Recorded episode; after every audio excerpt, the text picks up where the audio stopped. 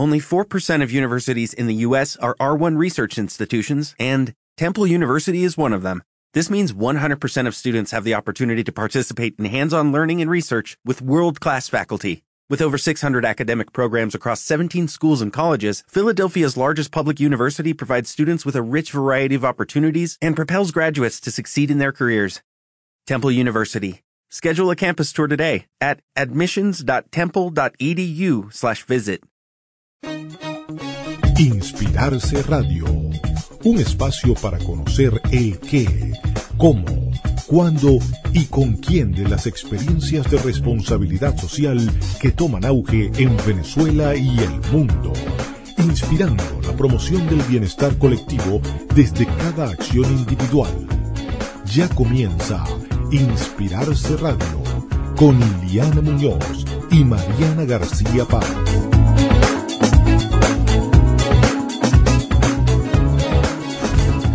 Hola a todos, les saluda Iliana Muñoz en nombre de Inspirarse Radio. En el programa de hoy hablaremos con Ernesto Mondelo, CEO de Social Project Institute y fundador del PM4R del Banco Interamericano de Desarrollo. Ernesto además se autodefine como un apasionado de la gestión de proyectos y sobre eso vamos a conversar durante estos minutos. Pero antes de iniciar, quisiera agradecer a quienes hacen posible este programa. En primer lugar, a todo el equipo de Radio Comunidad. Y además también queremos agradecer a Jorge Alvarado y Asociados, quien a través de su firma prestadora de servicios de consultoría tributaria, fiscal y corporativa y su programa Conve de Bienestar, nos apoyan en la producción de este espacio. Para conocer más a Jorge Alvarado y Asociados, pueden visitarlos a través de www.jorgealvarado.com.be y en Instagram pueden ubicarlo por jorgealvarado.bz y arroba con de bienestar. Les recordamos que todos los episodios de Inspirarse Radio y este también lo van a incluir, lo vamos a incluir ahí. Lo pueden escuchar a través de su reproductor de podcast favorito. Nos pueden encontrar en Evox, Spotify, Google Podcast y iTunes. Y en este caso, si nos están escuchando a través de podcast, les agradecemos enormemente que compartan el contenido, que le den like, que lo comenten y recuerden que también lo pueden descargar y usar como recurso. Si lo hacen de esa forma, les agradeceríamos muchísimo que nos comenten de qué manera están usando nuestro contenido. Entonces, bueno, como les comentaba al principio, hoy vamos a conversar con Ernesto Mondelo. Ernesto Mondelo es un experto en este momento él representa el Social Project Institute, del cual vamos a conversar durante, durante nuestra entrevista. Y además es fundador del PM4R del Banco Interamericano de Desarrollo. Si nos siguen a través de redes sociales, han visto que nosotros desde hace eh, algunos meses, sobre todo en esta época de pandemia, cuando comenzamos a, a dictar nuestros cursos a través de Telegram, estuvimos ofreciendo una introducción, una guía básica sobre PM4R para, para ONGs y para programas de responsabilidad social, enfocados principalmente en estos dos. Y bueno, aquí tenemos al padre de la criatura, además estamos súper emocionados por eso. Además, Ernesto es profesor del American University en gestión de proyectos ágiles y como les decía, es un apasionado en la gestión de proyectos. Ernesto, muchísimas gracias por acompañarnos. Qué bueno encontrarnos en, esta, en, en estos espacios virtuales, pero que además nos acercan tantísimo. Pues muchísimas gracias, Iliana. Estoy contentísimo de estar aquí. Y gracias al equipo de Inspirarse que está detrás de todo esto, porque me parece una iniciativa maravillosa.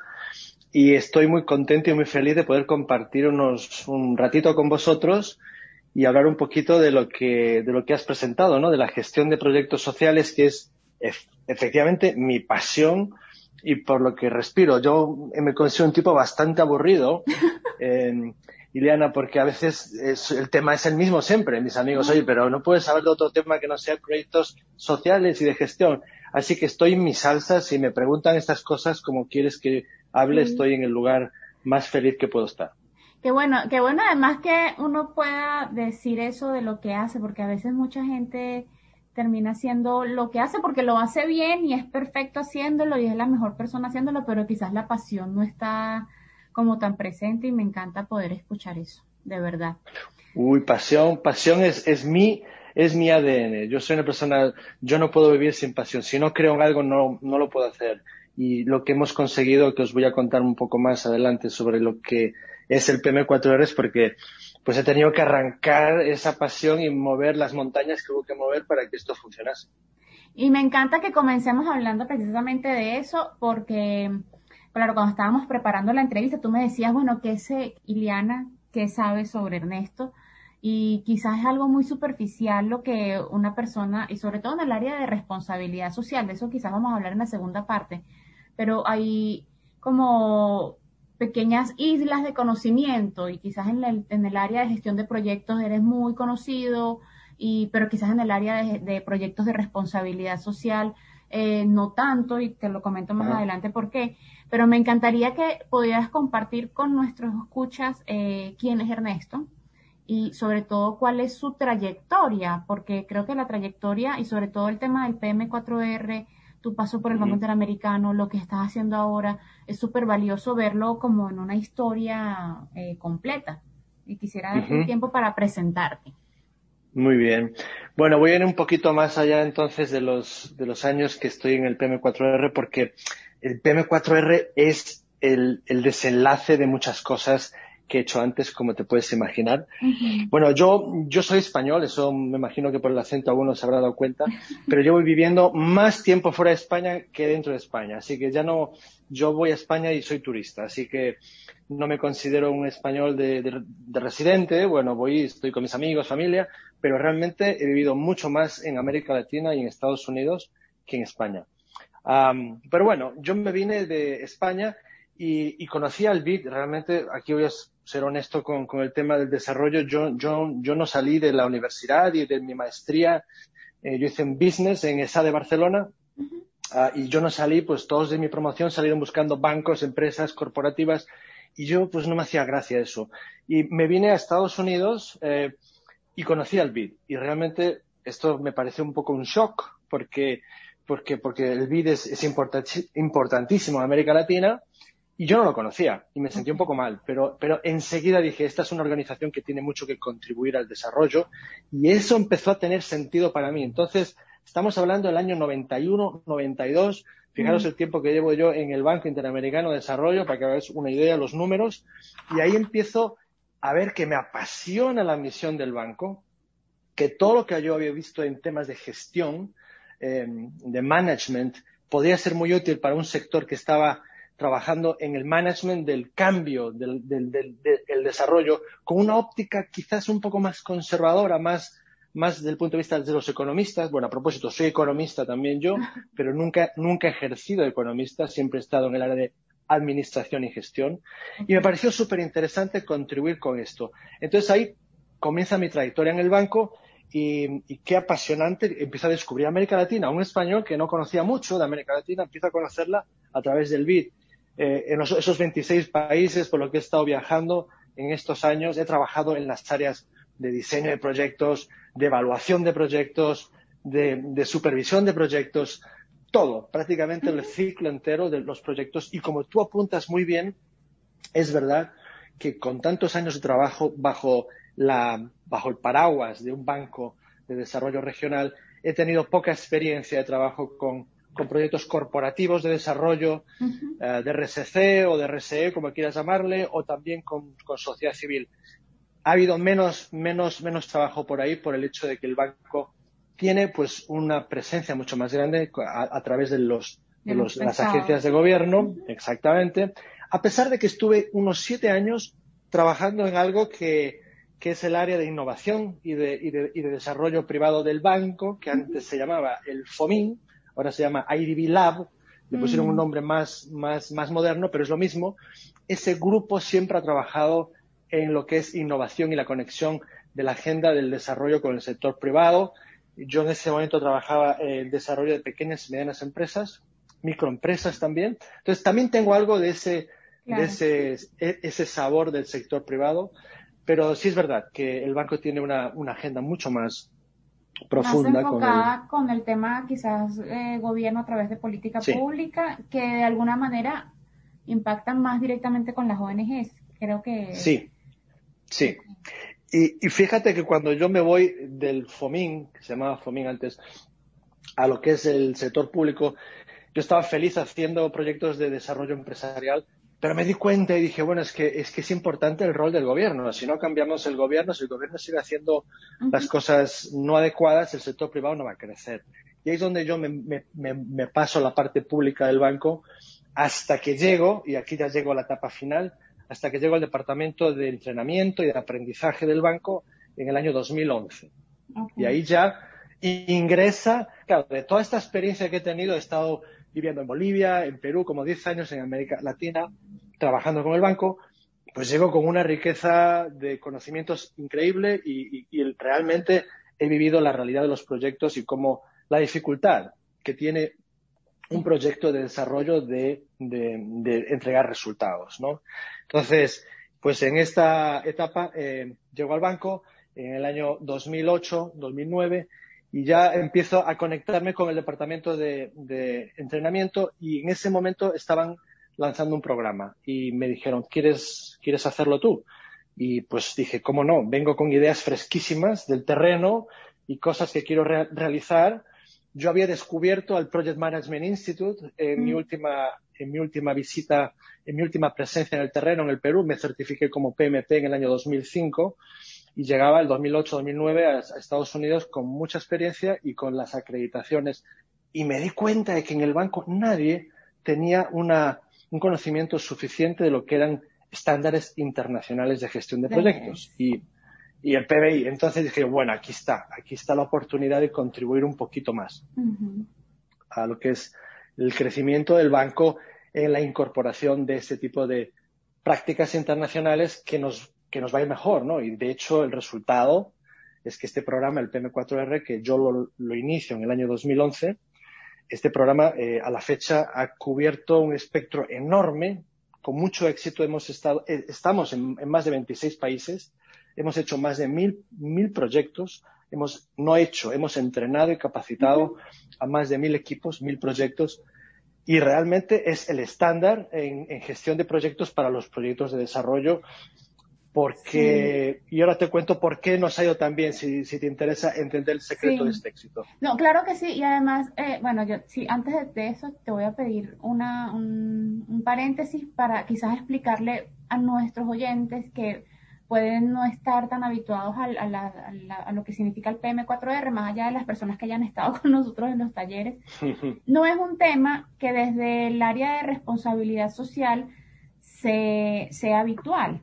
¿Y, por qué te comento? Porque eh, responsabilidad social como, como isla de conocimiento, y aquí yo te voy a hacer como el resumen de varias conversaciones que he tenido, incluso con algunos entrevistados, con Alejandro, con varias personas que son cercanas a inspirarse, hemos conversado sobre eso, que quizás eh, el, énfasis o, el, o el, el, interés de la hiperespecialización del conocimiento hace que de alguna forma no veamos lo que está haciendo el vecino. Y en áreas de responsabilidad social, por ejemplo, tenemos varios estándares, pero casi todos los estándares apuntan más a, pocos son los que apuntan al tema de gestión, algunos de los estándares, la mayoría apuntan más al tema del reporte, después de que gestionaste, cómo lo vas a comunicar. Em, y desde mi, poca, mi, poco acercamiento al PM4R, siento que el PM4R además tiene las bondades, al menos en la teoría, yo no, no, no, no, soy para nada experta como para hablar sobre el PM4R, al menos en la teoría, de ser ese puente que comunica incluso desde la gestión a organizaciones tan variadas como, bueno, las ONGs, los estados, los gobiernos a través de sus programas de políticas públicas, pero incluso también las empresas privadas a través de sus programas de responsabilidad social. Y, siento que es muy importante porque nos pone a hablar en los mismos términos a todos. Siento que ese es el gran valor que hay. Y, bueno, más bien te invito, perdón por, por yo haberme pegado aquí a hablar, pero más bien te invito como para que me, para que le expliques a nuestra audiencia qué es el PM4R cuál, y cuál es el éxito que tú ves y bueno, si yo estoy equivocada o si estoy apuntando más o menos a dónde es. Estás apuntando correctamente. Mira, PM4R son las siglas de Project Management for Results. Y hay mucha literatura en la Internet que pueden los que están escuchando esto eh, buscar y bajar muchísimas muchísimas cosas que están libres. De hecho, hay un auto formativo, tenemos cursos masivos online. En fin, hay recursos montones. Pero ¿por qué tiene tanto éxito el PM4R? Mira, cuando yo regreso de Perú y, me dan esta posibilidad de montar un programa de capacidades de gestión de proyectos, para el banco, lo primero que hago es cómo puedo traducir todo lo que existe en el mundo del PMI a un lenguaje que la gente entienda y que la gente no se asuste, porque una de las cosas fundamentales, yo me certifiqué como PMP y es maravilloso, es un estándar altísimo y son los, eh, la elite de profesionales, pero ¿cuántos, cuántas personas de los miles y cientos de miles de proyectos sociales en América Latina pueden certificarse como PMPs? Muy pocos. Por el costo, por el tiempo, por el esfuerzo. Entonces, ¿qué posibilidades hay de que el PMI y el, y el estándar del PMI, que es el PMBOK, pueda llegar a la base de la pirámide? Muy poca posibilidades muy pocas, por su diseño, por su estrategia de desarrollo. Entonces, yo craneando con algunos PMPs eh, que también conocen el mundo del desarrollo, pensando, tenemos que hacer algo que sea dirigido a la base de la pirámide, a todos, no solamente a un grupito de expertos, porque el mundo de los proyectos no va a cambiar a través de un grupito de expertos. Tenemos que enganchar a todas las personas que están en el día a día de los proyectos por pequeños que sean y por alejados que estén y por, por, sociales que sean, tenemos que darles esa oportunidad.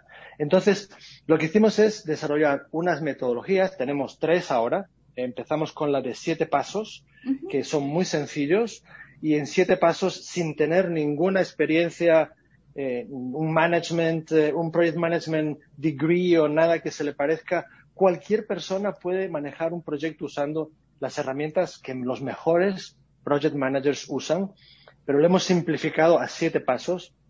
Hemos elegido las herramientas más, más eh, importantes. Hemos eliminado mucha de la grasa porque no es que no sean todas importantes, pero es que para el sector de desarrollo y para arrancar y profesionalizar a las personas tenemos que empezar a construir una base. Y esas son las, las siete herramientas más básicas que deberían de conocer todos. Y las hemos hecho fáciles de, entender. Mm, creo que nos hemos, hemos hecho un muy buen trabajo en bajar el lenguaje a algo muchísimo más sencillo.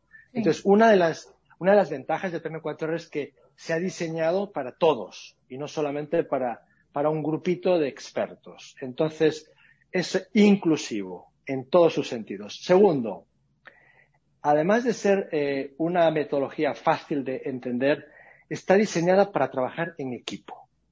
Si bien mm. esto no es siempre posible, porque a veces tenemos algunos autoformativos que, que los puedes hacer tú solo y no tienes un equipo, pero lo deseable y como se diseñó en la metodología es para que trabajemos en equipo. Por, lo que te decía antes, las realidades de los proyectos, los resultados, son producto de un buen trabajo de un equipo, no de una persona que sabe mucho. Entonces, rompimos esa, esa manera que en el sector de entrenamiento es, es, es, lo que estaba y lo que sigue siendo predominante es entrenar a personas, individuos. Nosotros dijimos, no nos traigan, por favor, a una persona, tráiganos al equipo. Porque nuestra metodología es para todos, no solamente para el experto, para el project manager. bajemos un poco a todos esta, esta información para que trabajen, como tú decías antes, con un vocabulario y unas herramientas que todos conocen y todos las sienten propias. Entonces, esa fue la segunda cosa que nos hizo ganar espacio porque no había nada en el mercado que ofreciese a un equipo un vocabulario, unas herramientas y una experiencia, una transformación de ese equipo juntos. Y el tercer punto es que nuestro entrenamiento es puramente aplicado. No estamos hablando de teoría y cosas que podemos estar hablando toda, toda la mañana de teoría. Es todo aplicado a dónde? Al proyecto del equipo. Y esto es lo que lo hace poderosísimo, este triángulo. Es simple, es, simple, sencillo, es aplicado a un equipo y a su proyecto donde realmente tiene sentido, se hace relevante todo este aprendizaje. Y no es que, bueno, eh, he aprendido algo que algún día voy a usar. Y ahí es donde viene, eh, yo, en mi opinión, uno de los, de los dramáticos resultados de la estrategia de aprendizaje que se ha usado antes, y es que que se entrenan a personas que no ponen en práctica esos conocimientos inmediatamente y se entrenan además solas, sin su equipo. Entonces llegan a la organización con a lo mejor ideas y buenas intenciones, se van muriendo esas ideas, se van muriendo las intenciones en el día a día y eso no tiene un impacto en la calidad de su trabajo. Porque además, y voy a, voy a ser no un ejercicio para, para repetir lo que dijiste, pero me parece súper clave esto que comentas de que es inclusivo, está dirigido para el equipo con un conocimiento aplicado. Por experiencia te comento que, que, además es importantísimo el hecho de que sea el equipo el que participa en lo que es el entrenamiento y en cómo conocer este tipo de herramientas, porque incluso si es una persona la que va a evangelizar, digamos, al equipo y conoce las herramientas, y con toda la buena intención se sienta con su equipo a transmitir la importancia. Eh, el día a día se la termina comiendo y quizás se como, como esos pequeños alfileres que van con los globitos y van con todas las buenas intenciones espichando, espichando globitos. Entonces todas estas buenas intenciones quizás se van diluyendo porque el día a día, la emergencia, no terminan de, de generar el espacio para que este conocimiento de verdad se aplique en la organización. Me parece súper importante esto que comentas. Y bueno, doy fe, porque yo además, bueno, yo hice el curso de EDX que tú estás comentando que es gratuito. Yo lo hice y, y, además, bueno, después yo comento mi experiencia con el Social, eh, Social Project Institute y eso yo lo voy a comentar al final. Pero de todas maneras, sí quería como resaltar esto que comentas porque en efecto es así. Y siento que, que, es súper vital para las organizaciones no gubernamentales, para los estados, que a través de políticas públicas, que también las empresas privadas comiencen a, vincularse con ese tipo de contenido para ver de qué manera sus proyectos también pueden alinearse. En, no 100% se alinean, pero seguramente muchas de las cosas se van a alinear y me parece súper vital. De parte del Banco Interamericano, te pregunto ya como esta figura... Mmm, desde el punto de vista de, cooperante, de, en algunos casos es el que dirige los fondos, decide quién va a recibir el dinero para ejecutar los proyectos. ¿Cómo percibes la, la, receptividad del banco en general como institución? ¿Se alinea con el PM4R? ¿O sientes que todavía hay espacios del banco? O en general no, no me refiero específicamente al banco, sino a todas las organizaciones que pueden ser organizaciones de cooperación internacional se están alineando con el PM4R de alguna forma o, todavía crees que hace falta trabajar también ahí? Mira, yo creo que es el producto de 10 años de construir éxitos año sobre año que no me, no me cabe ninguna duda. En el Banco Interamericano de Desarrollo el PM4R está instalado, es un valor importante, recibe un presupuesto todos los años, el más grande del Departamento de Aprendizaje, apuesta el banco a sus proyectos, entrenándoles y dándoles este, esta metodología. En ese sentido, en el banco es, es una organización que, que, ha tomado esta decisión hace 10 años de la cual no se va a arrepentir nunca. Eh, no ha habido la misma suerte porque yo he estado buscando experiencias en otras organizaciones, por ejemplo, el Banco Mundial, organizaciones similares, la CAF. No ha habido este tipo de experiencias tan exitosas si les interesa el tema, han intentado eh, entrenar a sus equipos, pero un programa integral con la profundidad y con los datos y los números que te mencionaba antes, eh, de haber certificado a tantas personas, de haber hecho un MOOC, un curso de conocimiento abierto que ha tenido más de 500.000 inscritos. Eh, en fin, esos son números muy grandes. El banco en eso destaca, el BID destaca como un pionero en lo que es la promoción de, de, gestión de proyectos, porque se dio cuenta de que un buen diseño sin una buena gestión no genera resultados. Y fue en ese momento que se dio cuenta que estaba yo de casualidad recién llegado con ideas frescas y empezamos a montar todo esto que, de lo que estamos hablando ahora. Pero no tuvo la suerte otras organizaciones. Entonces, por esa razón, yo desde hace unos años Em, estoy un, poco promoviendo la, diseminación de esto fuera del banco, porque en el banco no hay, ya, ya está todo muy bien armado, el programa es muy sólido, pero queremos llegar a otras organizaciones que no necesariamente em, trabajan con el banco, porque mientras trabajes con el banco, el banco te va a ofrecer estos cursos, pero hay muchos proyectos que no tienen financiamiento del banco. Voy a hacer aquí una pequeña acotación porque el Departamento de Sociedad Civil del banco que tiene relación con muchas organizaciones de sociedad civil, nos ha, eh, ha colaborado con nosotros durante años y hemos hecho cursos para ellos también. Así que sí, a través de ese departamento se han hecho, se han hecho entrenamiento a ONGs y organizaciones de sociedad civil, pero ha sido poco comparado con lo que se ha hecho con lo que es proyectos financiados por el banco. Pero ya ha habido una primera aproximación.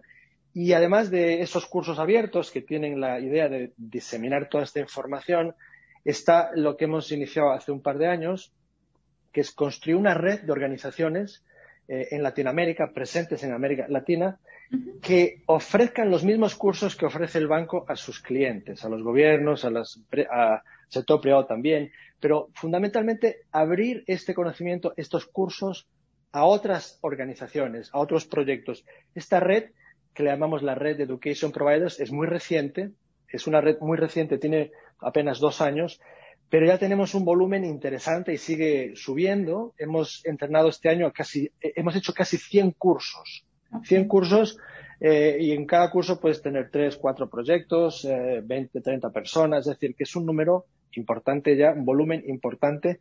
Y estos no tienen que ver nada con el banco, son proyectos de cualquier sector, puede ser sector privado, sociedad civil y tal. Obviamente estos cursos no son gratis, porque en estos cursos, a diferencia del curso masivo, hay un trainer, hay una persona que da seguimiento, hay feedback, hay una certificación y hay un tercero que puede ser una, una empresa de capacitación o una universidad, dependiendo, ahí tenemos un, un menú variado.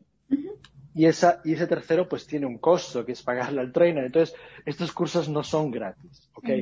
Pero los hemos hecho disponibles para que el mercado pueda llegar.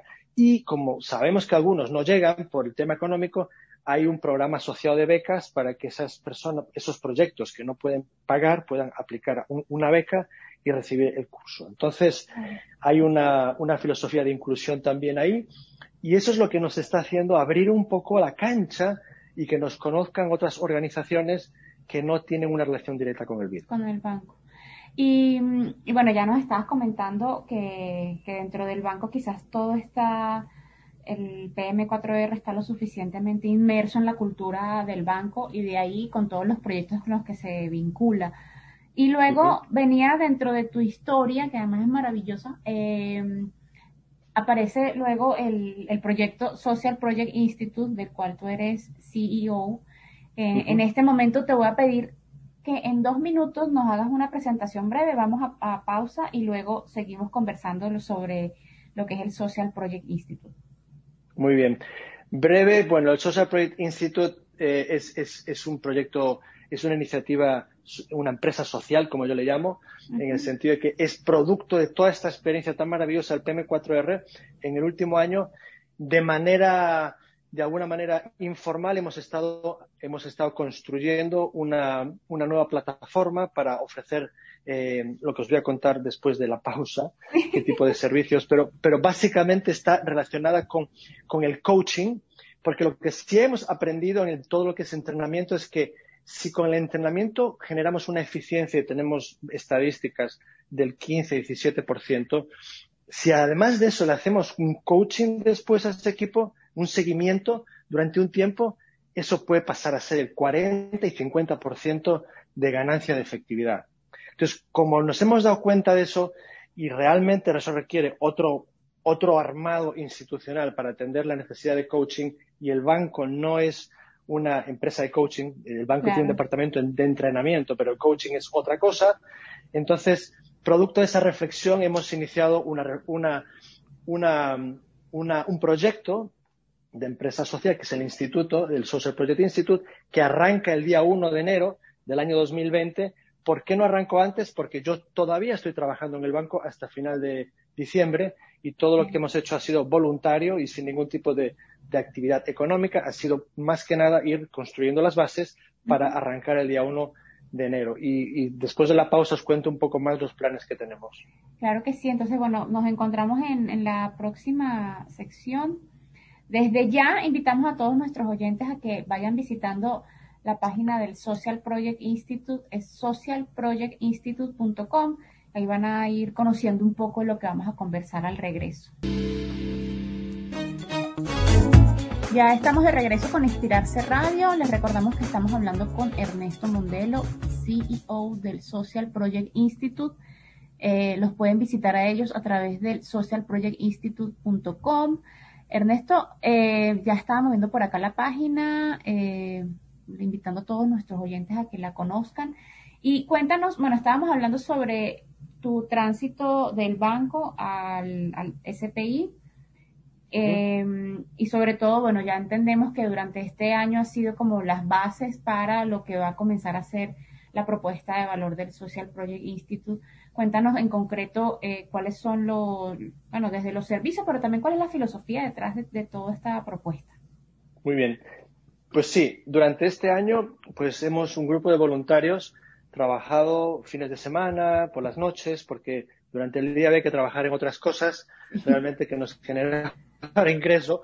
Entonces ha sido un proyecto súper bonito que nos ha unido en una en una visión de cómo poder eh, contribuir a mejorar el desarrollo de los proyectos sociales del mundo. Y aquí digo del mundo porque el Social Project Institute, que es una, es una empresa social basada en, en Estados Unidos, no está pensada solo para trabajar en América Latina. Mm. Eh, obviamente con América Latina yo tengo el corazón eh, muy, muy, muy cercano y, y, empezamos en América Latina, pero queremos hacerlo extensivo a otras regiones que tienen el mismo tipo de problemas, eh, porque creemos que los, los, los, temas de eficiencia en gestión de proyectos sociales no son de una región, es, es, es una característica en general, una característica de todos los proyectos, sociales o no sociales. La gestión es un reto grande, pero los proyectos sociales se nos complica un poquito más porque además eh, de, de, la complejidad que tiene gestionar un proyecto, cuando al final del día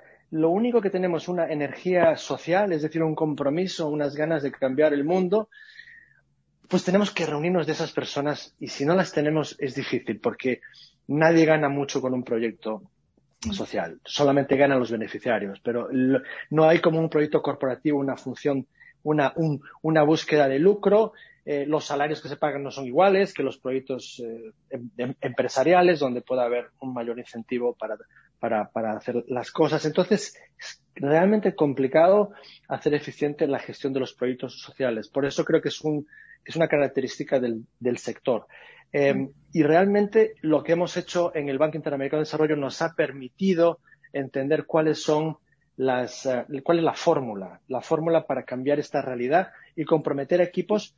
En el banco hemos trabajado con equipos de proyectos que tenían, pues a lo mejor, un peso político muy grande, complicaciones institucionales grandes. Imagínate proyectos grandotes donde hay muchas agendas, algunas políticas, eh, en, fin. Y eso hace que en el sector público no siempre cuentas con incentivos buenos para los profesionales, para los burócratas. Entonces, eso genera lentitud y dificultades para la gestión. Y hemos encontrado la fórmula para también esos proyectos que tienen ese contexto tan complejo, agilizarlos. Usamos en el, project, en el Social Project Institute, usamos el, el herramientas de ágiles, que es lo último, la última metodología del, del PM4R es PM4R Agile, porque todavía nos hemos simplificado más. Empezamos simple, pero nos hemos simplificado más. Ahora son cinco pasos y realmente esos cinco pasos se pueden usar en cualquier contexto, a cualquier nivel de proyecto. Puede ser un proyecto de 10 mil dólares. Es decir, no es, no es una metodología pesada, es simple, pero es igual de útil para un proyecto pequeño que para un proyecto grande.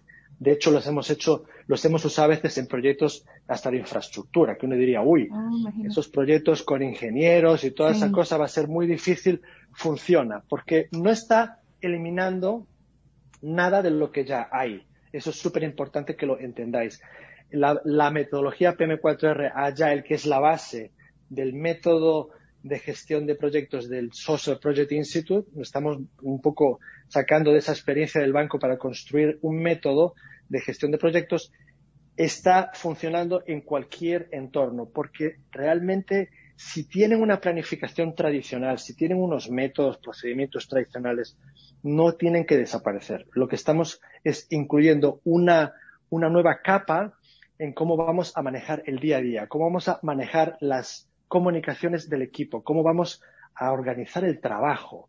Pero no vamos a cambiar ni las políticas de la organización, ni los métodos que tienen de planificación, todo eso se mantiene. Pero vamos a saber priorizar mejor y saber monitorear mejor lo que priorizamos. Y eso es lo que nos trae el PM4 Agile.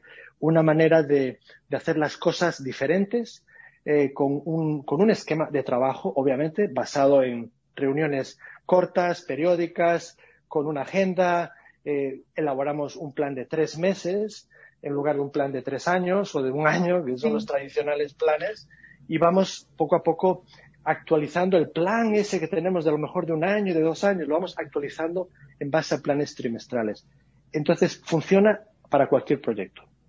Proyectos que ya tienen una, una, una, mecánica y un estilo de trabajo, como proyectos que arrancan de cero, que sería lo ideal, arrancar con un equipo que ya que puede implementar esta, esta metodología desde el primer momento y, y, no incorporarla como un parche, digamos, o como una adición a lo que ya están haciendo, porque es más, el impacto es más grande.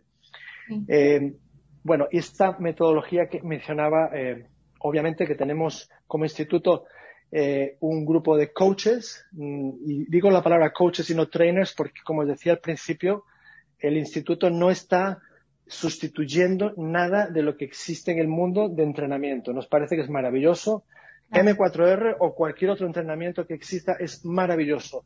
Y sobre eso enganchamos lo que es un plan de coaching de tres meses, porque donde realmente hemos visto, y personalmente yo he visto la ganancia más grande, es en ese, en esos tres meses en donde realmente se pone en práctica el plan. Y vemos qué problemas estamos teniendo en el día a día. Entonces, lo que a los coaches hacen son reuniones cortas de 30 a 45 minutos cada dos semanas, que es el tiempo que usamos como parámetro para colocar el trabajo priorizado. Le llamamos sprints en una manera de, de hablando en la jerga de agilismo. El, sprint es, es, es, es, un periodo de tiempo que se repite sobre el cual estamos colocando el trabajo y asignando los responsables. Entonces tenemos una mecánica de trabajo de corto plazo de dos semanas en un horizonte de tres meses. Todo eso hace que la relevancia, el análisis de los problemas, la propuesta de soluciones, la organización del trabajo, la creación de compromiso, todas las cosas que son básicas para que las cosas se hagan bien, se vuelven mucho más reales que si hacemos planes de largo plazo.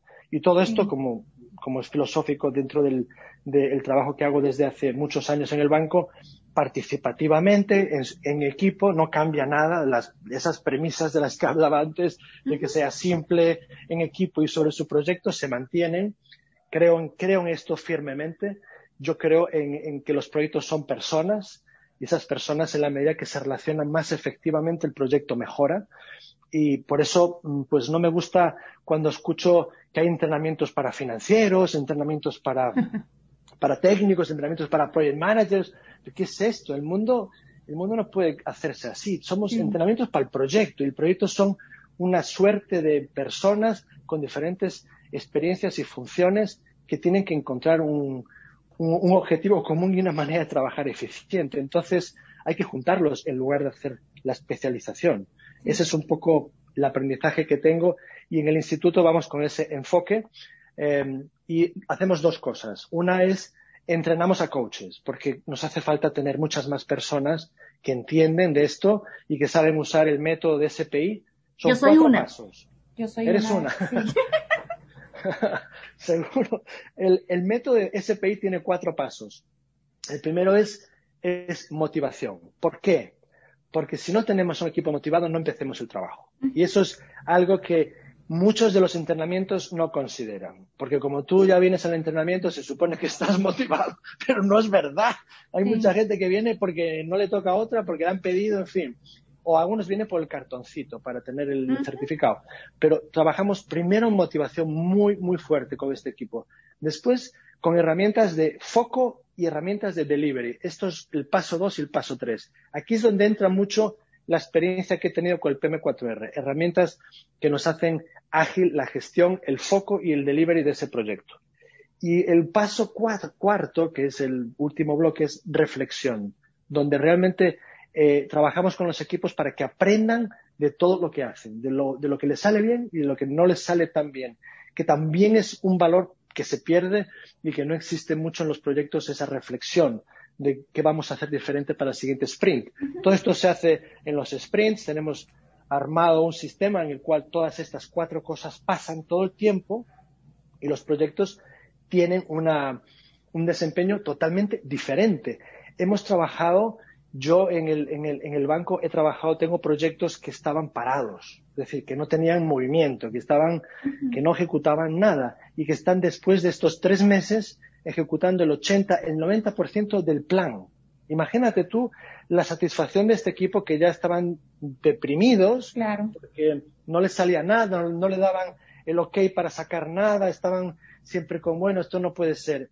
Que de repente hacen un plan participativamente, hacen un engagement de los stakeholders, porque los vamos a traer, obviamente, a las personas clave a este, a este entrenamiento, a este coaching, no los dejamos fuera, los traemos y ven que después de que tenemos otra, otra relación entre ellos, en tres meses lo que planificaron se entrega el 90%. No se lo pueden creer. Dice, se puede. Y no hemos cambiado ningún procedimiento, ninguna política, nada. Simplemente cómo trabajamos. Entonces, eso, es súper valioso y bueno, y ahí sí yo lo, bueno, permíteme interrumpirte, pero súper valioso toda la, la, la explicación que das. Además, porque en la medida que yo personalmente me voy introduciendo un poquito más, y bueno, eso fue gracias a mi vinculación con, con la certificación con ustedes, eh, con el, la propuesta de, del SPI, cuando lo traduzco al mundo de responsabilidad social, al mundo corporativo, pero visto desde el ala social de las empresas privadas, siento que es cada vez más necesario eh, poner a dialogar estas dos, estas dos áreas, porque es muy valioso lo que, lo que la gestión de proyectos desde la propuesta de, del SPI, del PM4R, le puede ofrecer a la gestión de proyectos de responsabilidad social, en donde también es muy importante, y esto ya lo digo desde un sentido crítico, eh, desde, el, desde el sentido crítico o propositivo, eh, es muy importante que la gestión de responsabilidad social se posicione dentro de la empresa privada, dentro de la organización, como una gestión responsable y seria del proyecto y no como eh, que en algunos casos, y tristemente en muchos casos, se ve como la, la, cajita de donde sale dinero, pero nunca la organización ve de qué forma se puede eh, retribuir o de qué forma cuál es la ganancia. Entonces, eh, se desvirtúa quizás a lo interno de la organización el trabajo de la gestión de responsabilidad social y siento que el, el, valor que le podemos dar desde el SPI, desde el PM4R también a esa área es muy importante. Totalmente de acuerdo. Ya falta poquito para, para ir cerrando esta conversación deliciosa.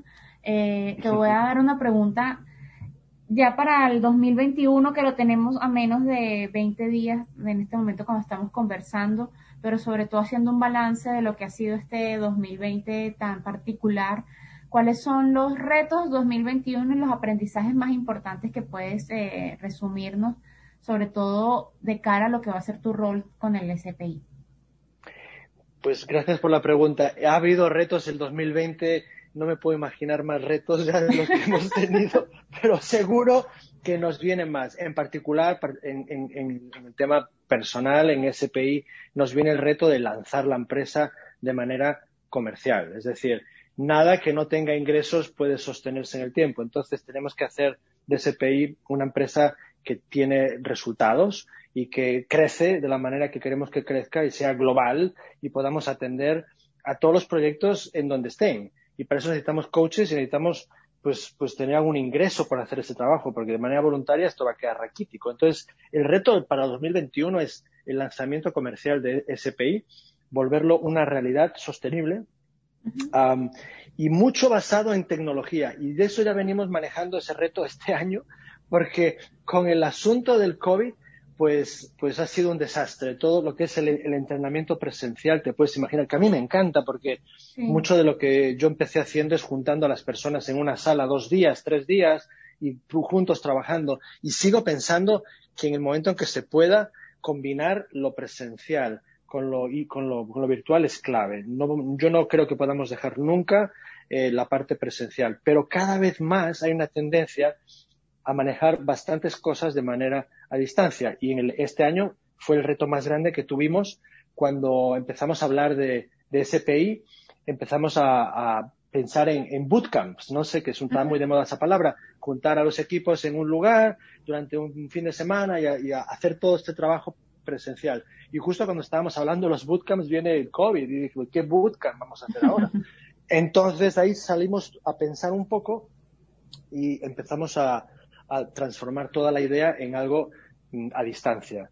Y digo que es un reto que lo convertimos en una oportunidad, porque si hubiésemos desarrollado un modelo de, desarrollo eh, basado en lo presencial, pues la capacidad de llegar a lugares alejados iba a ser muy, muy difícil, mientras que ahora lo que estamos haciendo, todo a través de aulas virtuales y con coaches en cualquier parte del mundo, la tecnología se ha vuelto clave para nosotros y cada vez la entendemos mejor y cada vez usamos mejor las herramientas de, educación a distancia para poder hacer el trabajo de coaching sin estar presentes. Digo que en el momento en que se pueda, me encantaría ver cómo la presencia por todas partes de nuestros coaches, que esperamos cerrar el año que viene con más de 100 a 200 coaches ya como parte de nuestra red, si bien distribuidos, te va a permitir en algunos casos, no siempre, si tienes la suerte que tienes un coach en tu ciudad, poder hacer una combinación de cosas más creativas. Pero e, en, este momento, el año que viene, me imagino que va a ser todo, todo a distancia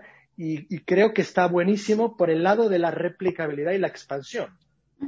mencionaba, porque realmente una empresa global eh, que usa la tecnología es, es, una manera mucho más, más rápida de crecer que si lo hace pues ah, de manera física, ¿no? Como se hacía antes el entrenamiento. Así que son, son retos grandes, son oportunidades. Yo creo que detrás de cada reto hay una oportunidad, hay un crecimiento para cualquier individuo o empresa. Eh, lo que hay es que ver, eh, ver, ver, ver, ver cómo y, y, ver las posibilidades, porque a veces cuando se nos cae algo como nos cayó con el COVID, uno empieza a cerrar ya las posibilidades. Y dice, uy, esto no, no va a funcionar ya con este, con este problema. Tengo...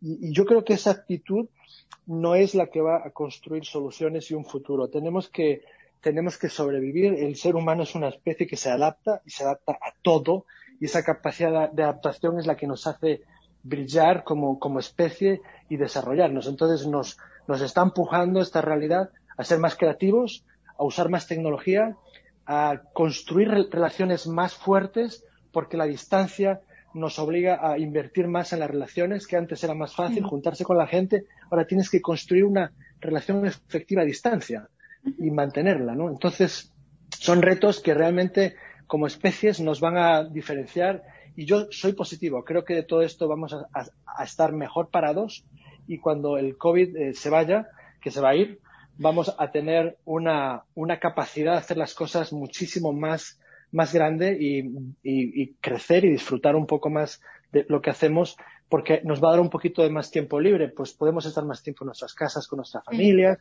y, eso lo permite la tecnología, que hasta ahora pues era un, era un potencial que no se sabía y ahora hemos probado que sí se puede.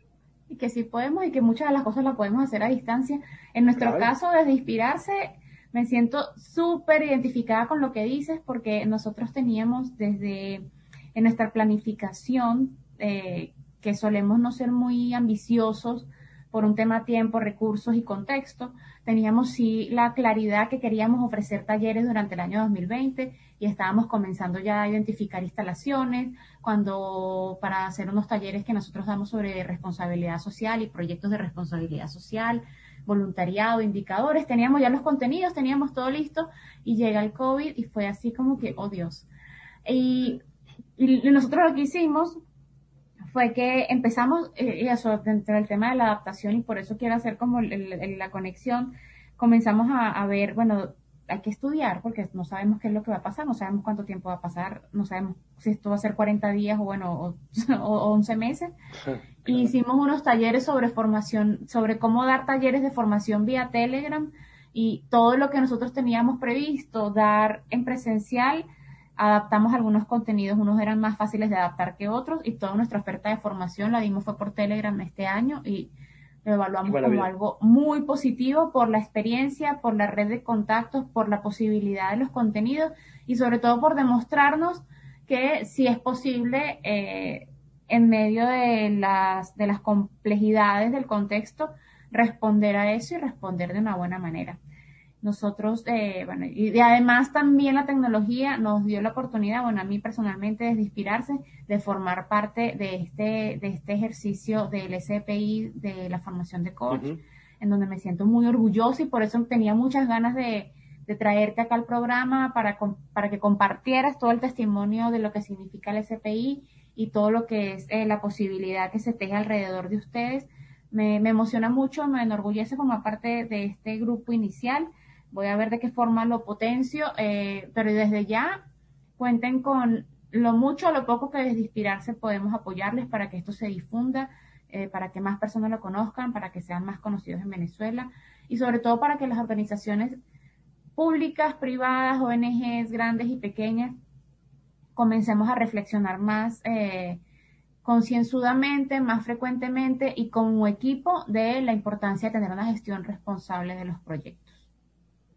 Maravilloso y tomo la oferta y me encantaría hacer cosas con vosotros. Solamente me gustaría decir al final un, mensaje que para mí es, un mensaje que le, estoy dando a mi equipo porque estoy saliendo de mi equipo PM4R y me decían, oye, danos un mensaje y tal.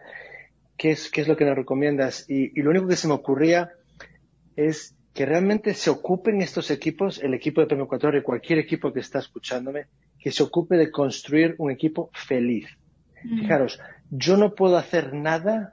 La pasión que yo tengo por los proyectos, a veces nadie me ha preguntado, ¿de dónde sale? ¿De dónde sale? ¿De dónde sale esa pasión? Porque una vez que la tienes es fácil, ¿no? Empujas y, y rompes cualquier obstáculo, pero ¿cómo la generas? Pues yo la genero porque realmente me rodeo de un equipo feliz. Gentes que hacen las cosas porque les gusta. Eh, no tengo que andar recordándole a nadie su trabajo porque todos tienen ganas de hacerlo.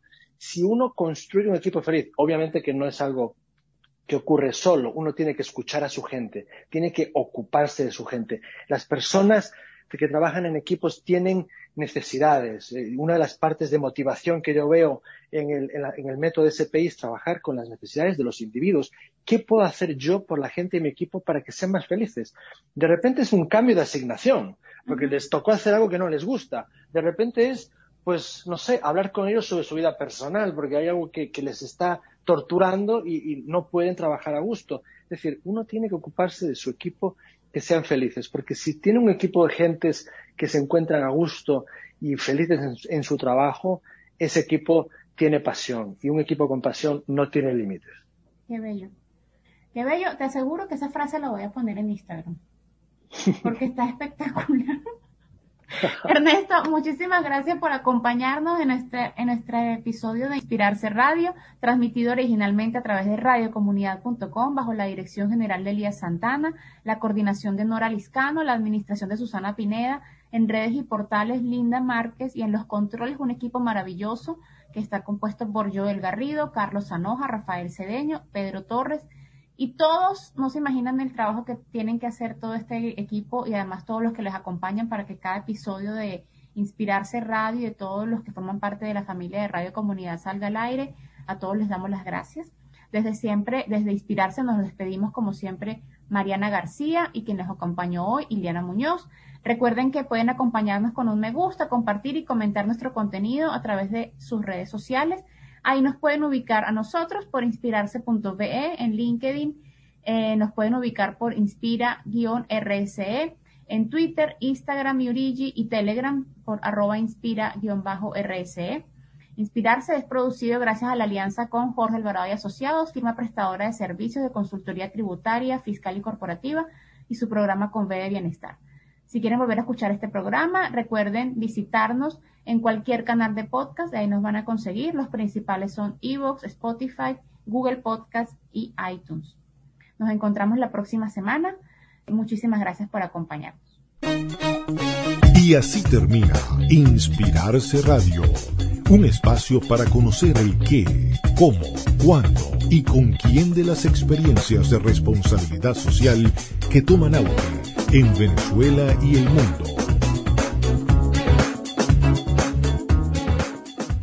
¿Te preocupas por tu familia? Entonces, ¿por qué darles solo huevos ordinarios cuando pueden disfrutar de lo mejor? Eggland's Best, los únicos huevos con ese delicioso sabor fresco de granja, además de la mejor nutrición, como 6 veces más vitamina D, 10 veces más vitamina E y 25% menos de grasa saturada que los huevos regulares, además de muchos otros nutrientes importantes. Así que, dales los mejores huevos. Eggland's Best, mejor sabor, mejor nutrición, mejores huevos.